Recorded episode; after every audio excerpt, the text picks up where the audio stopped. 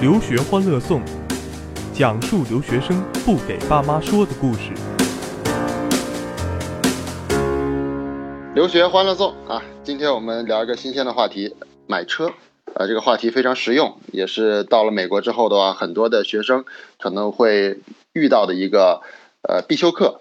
呃，请到的两位嘉宾啊，一位是我们的美国老司机老毕啊，一位我们的是中国老司机老高啊，他们二位可能都在买车方面，在中国和美国都有着丰富的阅历和经验。那老毕和老高给大家打个招呼呗。大家好，我是毕文成，老毕，现在在这个啊史蒂文斯理工学院，在新泽西州啊，已经毕业了吗？啊，刚刚这个环境工程硕士毕业。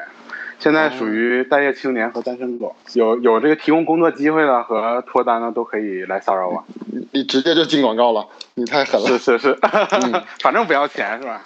老高你也征个婚吧，来。呃，大家好，我是高新业，呃，来自于默克尔刚来过的沈阳，然后单身狗。求带走啊！好，二位啊，那我给二位做一个，既然聊到买车，我跟大家说一下啊，老毕开的是辆奔大奔啊，老高开的是辆宝马啊，呃，如果二 而且都是有房有车有产业的人，所以在这也给两位诚意征婚啊。那今天呢，那征婚效果怎么样？我就看看二位的分享如何了啊。老毕在这个节目可能有很多的，会有很多的在国外的学生也会听到啊，然后国内的留守家长也会听到，啊，男孩女孩都会有。呃，说到买车这个话题了，那很现实，老毕，呃，你，你你买的是具体说说你买的什么车？我光知道叫奔驰了，奔驰啥型号？我那车其实挺老的，是一个奔驰零八年的，啊，ML 三五零，ML 三五零，对，是一个 SUV，SUV 是吧？对对，那还挺大的车呢。那车零八年，老高有有概念吗？那车那车大概多少钱呢？国内？呃，在国内应该是应该是在七十万起吧，七十万人民币。七十万起。二手呢？对，二手二手。二手怎么也要在？二手应该是在二十来万左右，二十多。二十多到三十差不多。二十到二十五，我估计是。老毕，老毕，直接说说吧，你那车多少钱买的？要说实际价格吗？我买的时候这个这个车标价是呃大概一万八，全加税加各种手续，全下来两万刀左右吧。那便宜不少啊，那也是便宜了，相当于国内一个六七折的价格。如果是按两万，对，差不多，加上后续的一些保养或者是什么，就一些零件零零碎碎吧，两万二左右。但是我这车有一个好处，在它的里程就比较短。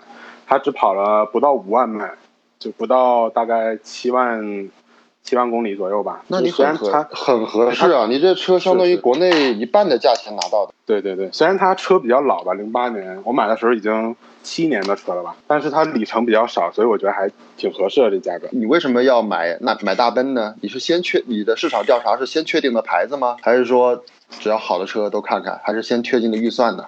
你是怎么一个顺序啊？这个怎么说啊？这个就说起来就比较屌丝了，因为这个买车在国外嘛，因为国外车一般都比国内便宜，所以当时想的就是得开一个在国内不太容易开得到的，所以就当时就选了一个大奔。其实还有几个奔驰啊、宝马啊、英菲尼迪，还有什么就类似这种嘛，比较大的 SUV。因为我我我体体型比较大嘛，所以我不能开那种小车，开着太憋屈，所以就先选了这么几款车。然后开始去找，大概就这么那个怎么找的？找车在这边的话，就有这么几个途径吧。然后我都我都用过了。呃，首先一个就是上网自己找，而有一个叫 Cars.com，还有一个 KDB 吧，就大概这么几个网站。然后可以搜一搜你附近有什么车，这是一种。还有一种你是就去找中国人，找你的这个去中国人的论坛看一看。然后去学校的有没有学长学姐，或者有人转学了搬家了，然后需要把车出手了，就像这样的途径。然后还有一种就是去找那个中介，就找 dealer。这个我买车的过程大概就是先从网上找嘛，找了一些几个车吧，我去试过一次，就在网上找的车，然后去试过一次，也是一个奔驰，也是跟我这车差不多，还零九年的，但是他跑了已经九万迈。然后我去试车，我觉得车还比较旧。然后我问他多少钱，他跟我说的是两万七千刀，这个有点。后来我说你这不行啊，你这太贵了，我觉得不值这价钱。后来我就把这个 pass 掉了。你在你懂车嘛？就是说一个车开过来的时候，你是一开就感觉很好，就是只凭感觉去干这个车好不好，还是说会仔细的去看这个车的一些部位啊，或者一些零件啊，或者一些磨合程度啊？啊，我不可能老高比较懂吧，老高可能也也也了解过这方面。对，就是你会会会怎么去看这个车呀、老司机是凭感觉的。对，差差不多。我们几个，就其实我们也都不算特别懂车的，但是我们去，首先你要看轮胎啊，轮胎是不是很旧啊？因为有条线嘛，那个轮胎特别旧。我我有一个朋友买了一宝马，然后呢，他买完车以后，四个轮胎全需要换，换完轮胎多花了得有两千刀吧？啊啊，一千一千一千多少刀吧？那就不一知道一千几百吧。车可能一共也就开一两年，你换个轮胎就不值当了。对，然后一个是轮胎，然后一个就是那个刹车嘛，你看刹车灵不灵，或者有没有那种特别刺耳的声音啊？这是一种啊。那有刺耳声音代表磨没了吧？是吧？刹车片对对对磨没了。，还有这个引擎那里边的声音啊，你你你加速的时候声音会不会突然特别大，或者是有没有皮带那个打滑的声音啊，或者就类似这种嘛，几个比较容易看的点。比如说还有那个操控呢、换挡呢，那些是不是也得？一般都是自动挡嘛，但是操控就是对你要开高速的时候呢，你要把双手放开。这个车如果走走直线就没什么问题，如果它往那个往左偏或者往右偏，这样就要去做那个私人定位，这这也是一笔额外的花销。哎，这说这几条还真的还挺挺精准的啊。很实用，很实用。在中国，老高，你在你在中国买车的时候，这些方面有看过吗？这些真的没有，因为呃，一共三台车，然后第一台车呃前两台车呢都是在四 S 店买的，也过程也很复杂。然后最后一个呢是朋友一个这样一个关系，在国内的话，这个信用程度在车行里信用程度是很麻烦的一件事。美国这在这一点上有什么特殊的标准和这个中介商来做这样的事儿吗？就在国内买车，老高说的意思，在国内买车有时候你都害怕，怕人家骗你嘛。国外买车怎么能防其实国？外也，我觉得也差不多吧，因为在在在美国，你买车，他 dealer 会提供给你一个车的记录，包括这车的什么时候出的厂，然后交易过几次，然后他们在那个 4S 店做过多少次保养，就是他们会给你出一个记录的。是然后这样就是那个 VIN Vin number 查出来的那个那个 Carfax 的记录？对对对，他会对 Carfax 有个记录，嗯然后但是那个记录吧，呃，有时候也不是很精准，因为有些人像我这样的，我修车的时候呢，不会选择 4S 店，一般会选择一些周围的那个 mechanic，就是周路边的那种修车店，嗯所以他就不会有记录，所以呢，嗯你只能看。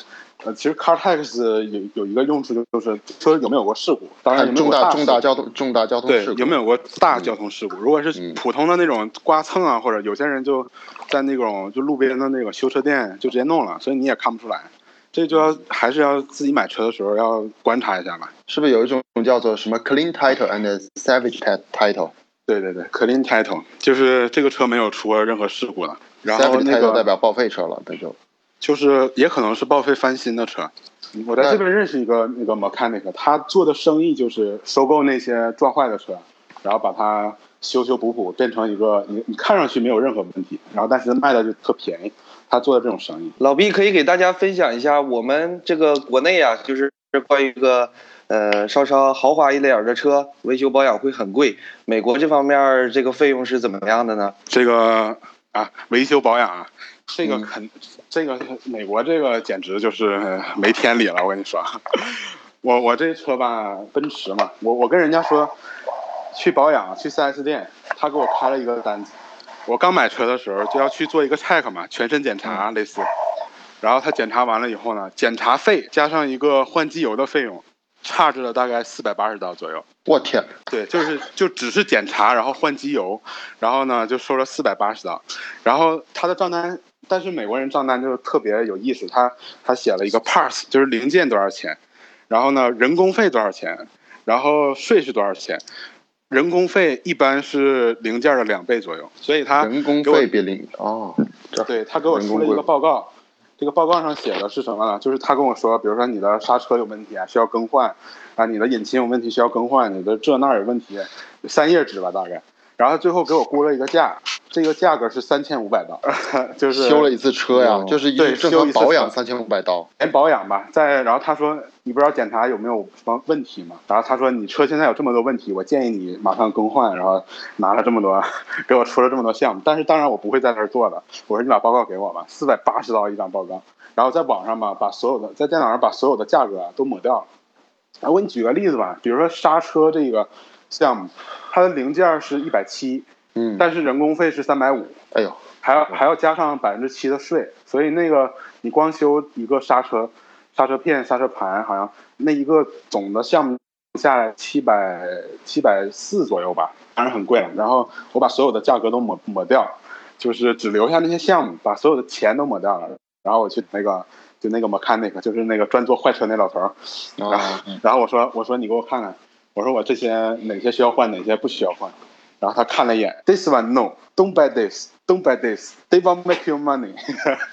后来他们说，其实所有的都不用换，他就是想挣你钱。后来你在没看那个给你把所有的所有的项目都给取消了吗？对他跟我说，其实是都不用弄，也无所谓，因为我让他我说你帮我试一下车，然后他开着我的车转了几个 block，然后回来就转了几个街区嘛，大概五公里左右吧。然后他回来说你这车其实没什么问题，因为我买了车我就要去出去旅游嘛，我说大概要开两千迈，三千公里左右吧。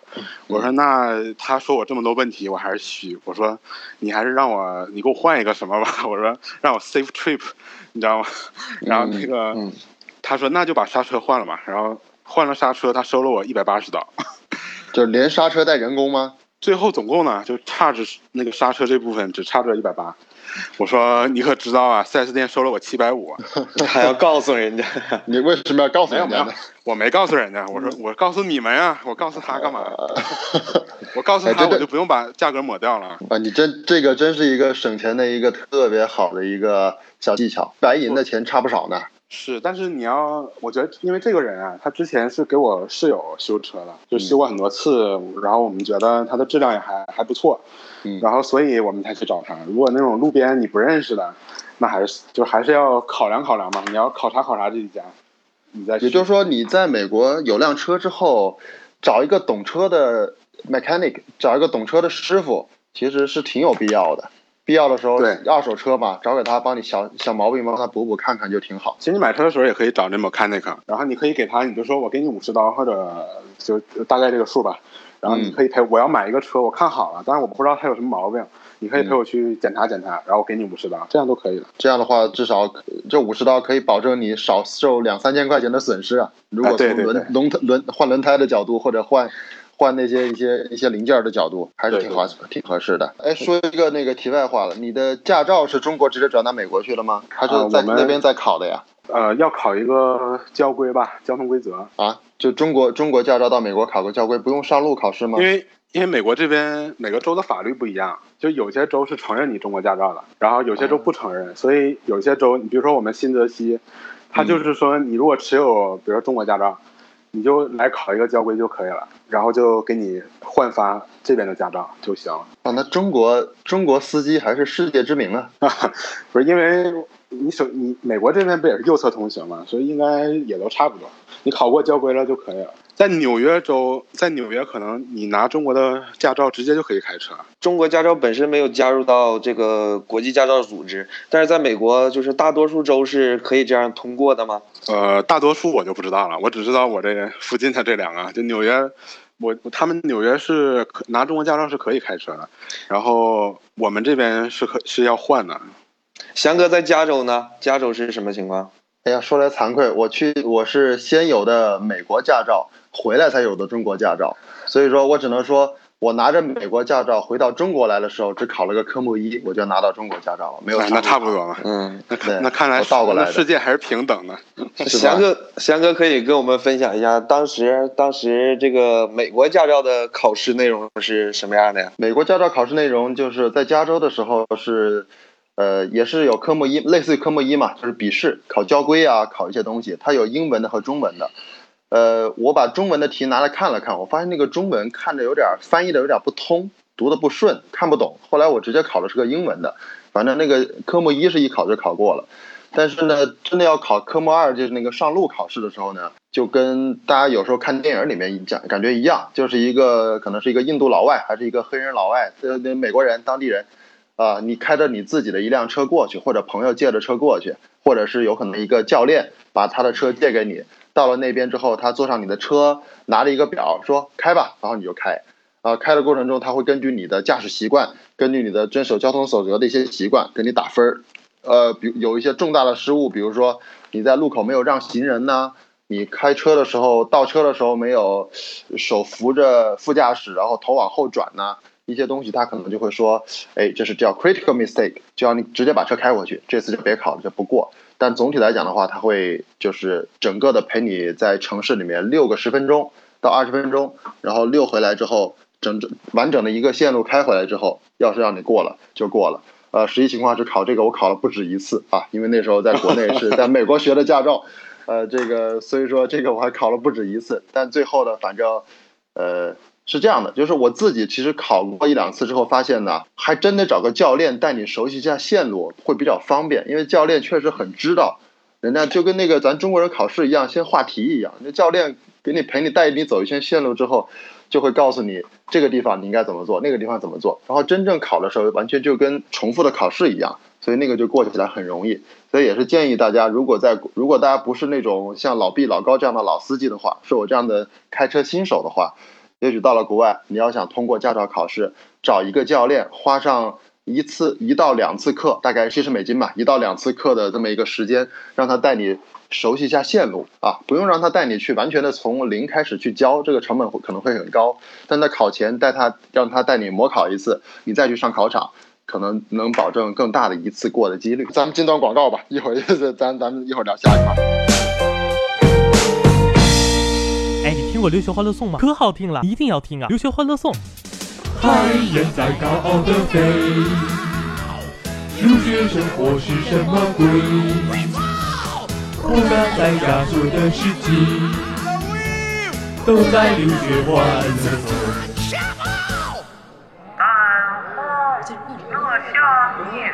南红乐想你，你想的睡不着觉，想跟你一起听留学欢乐颂。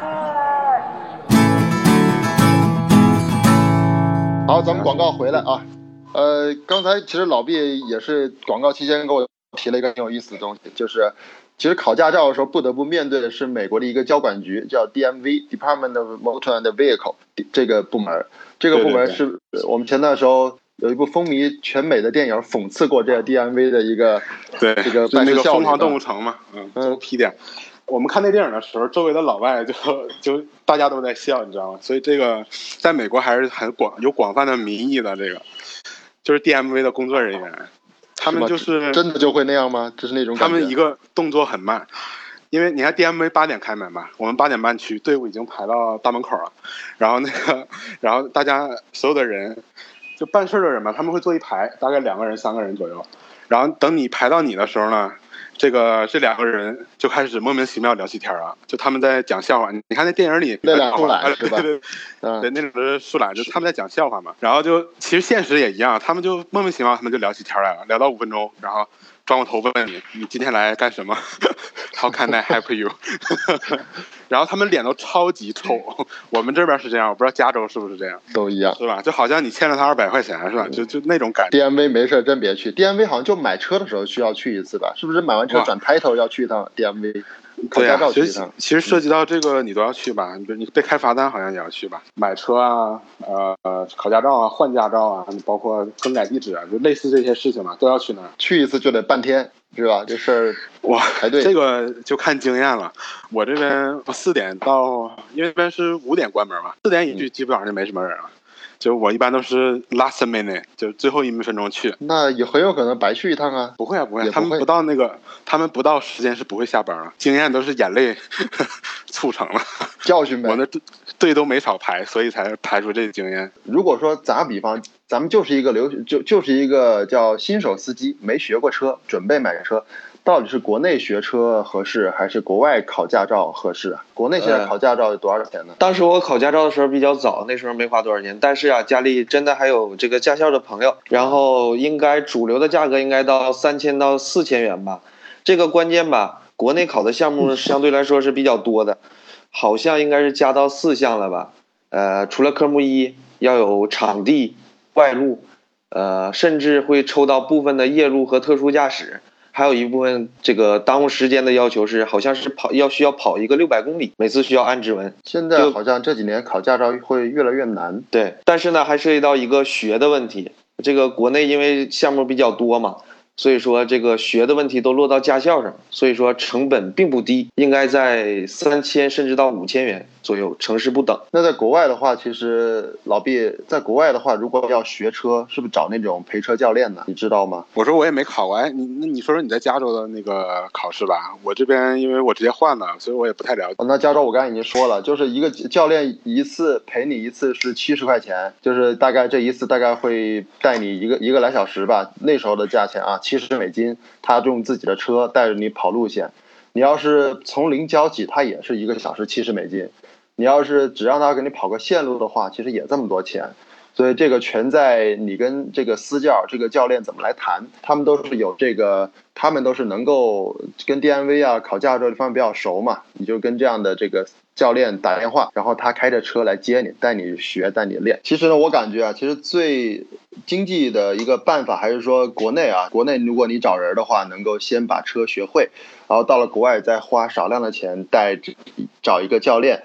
然后带着你跑一下线路，然后再拿到一个驾照，也许整体下来的话，可能会更为节约一点。到了国外，再花一到两百块钱找一个教练带你跑跑线路，然后你再花个几十块钱去考一个驾照，可能这个钱就是能够成本最低的啊，只要他补考多次的话。对，然后我我补充一下这个换驾照的费用，因为换驾照，换驾照呢，就是我们要做一个公证，就是要在那个 DMV。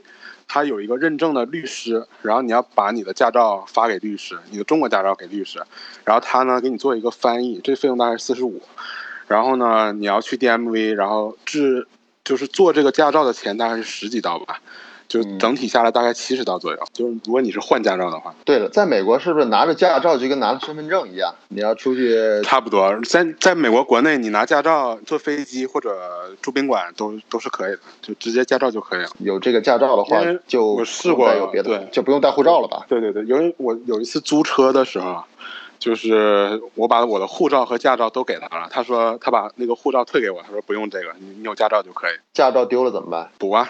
哎，对，驾照丢了你要先报警，呃，就先报警。嗯、对，哦你要先应该也是，哎，跟那个护照丢了其实差不多，就是你要备案。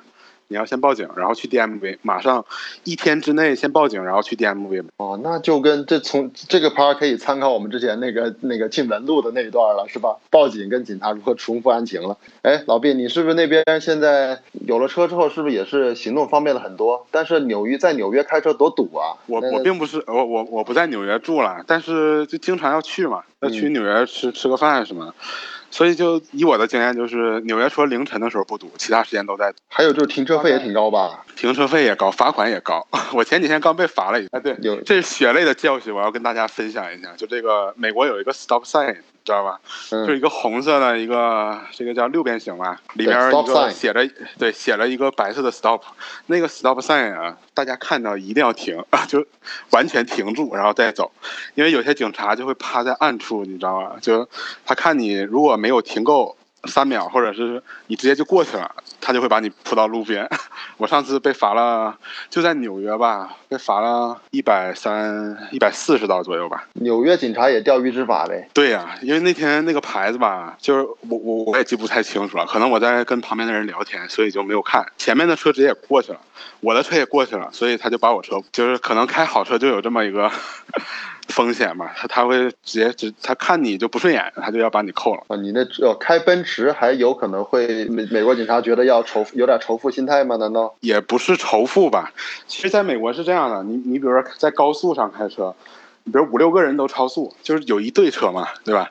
他会铺一个尾车，或者是最好铺的车，或者是比较显眼的车，比如说一个红色的车啊，我我室友就开一红色宝马，他就很容易被看作目标，你知道吗？然后就这样，他他们有些时候也就美国的警察其实也比较黑，我觉得。啊，这也是难怪啊，就有一种说法，就是红色的车的车保险要贵一些。对对对，因为它特别容易被扑啊。你就是好那车车保好车也你那是。你那车车保险贵不？我那车起呃，我买自己的保险吧，我买一个半保，大概是一百七一个月吧。还有这个，你你要你要会推销自己，你买车的时候，因为你可以找那个 dealer 啊或者是谁帮你买保险，然后他就会问你学习怎么样啊，你的成绩怎么样啊，什么什么。你说你成绩特别好，还有一个 good student discount，就是有一个好学生折扣。你你有吗？这挺我有啊，我这你哎呀，呗。成绩好就靠吹啊，不需要证不需要证明啊。一般不用吧，一般没人会查吧。但但是你就说呗，他因为那 dealer 会帮你说啊，他 he's a student 啊，也是他他的成绩非常好啊，什么的。保险是这样，你出了事故呢，我们一般如果你不是很大的事故，比如说刮蹭或者是什么，最好就是私了，就是我们两个人商量一下，我如果是我的责任，我赔你多少钱或者这样的，不要交保险，因为。你如果叫了保险公司，他给你理赔过一次，那么你的保费在下一个季度马上就会涨到你就不想买了，知道吧？就是会不涨重大交通事故，一般就私了解决。对对对，不要找保险，因为保险那个保费吧，它它它一涨就是三年左右吧，大概会连涨三年，所以就不要轻易不要找保险。但如果你那事儿特别大，你还五十当然岁的要找保险老。司机，我笑我笑脸扬啊，小呀小脸呀啊，拉起了手风琴，咱们唠唠家常啊。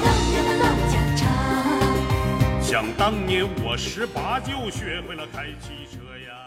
浙江温州，浙江温州最大皮革厂江南皮革厂倒闭了，王八蛋老板黄鹤吃喝嫖赌欠下三点五个亿，带着他的小姨子去听留学欢乐颂。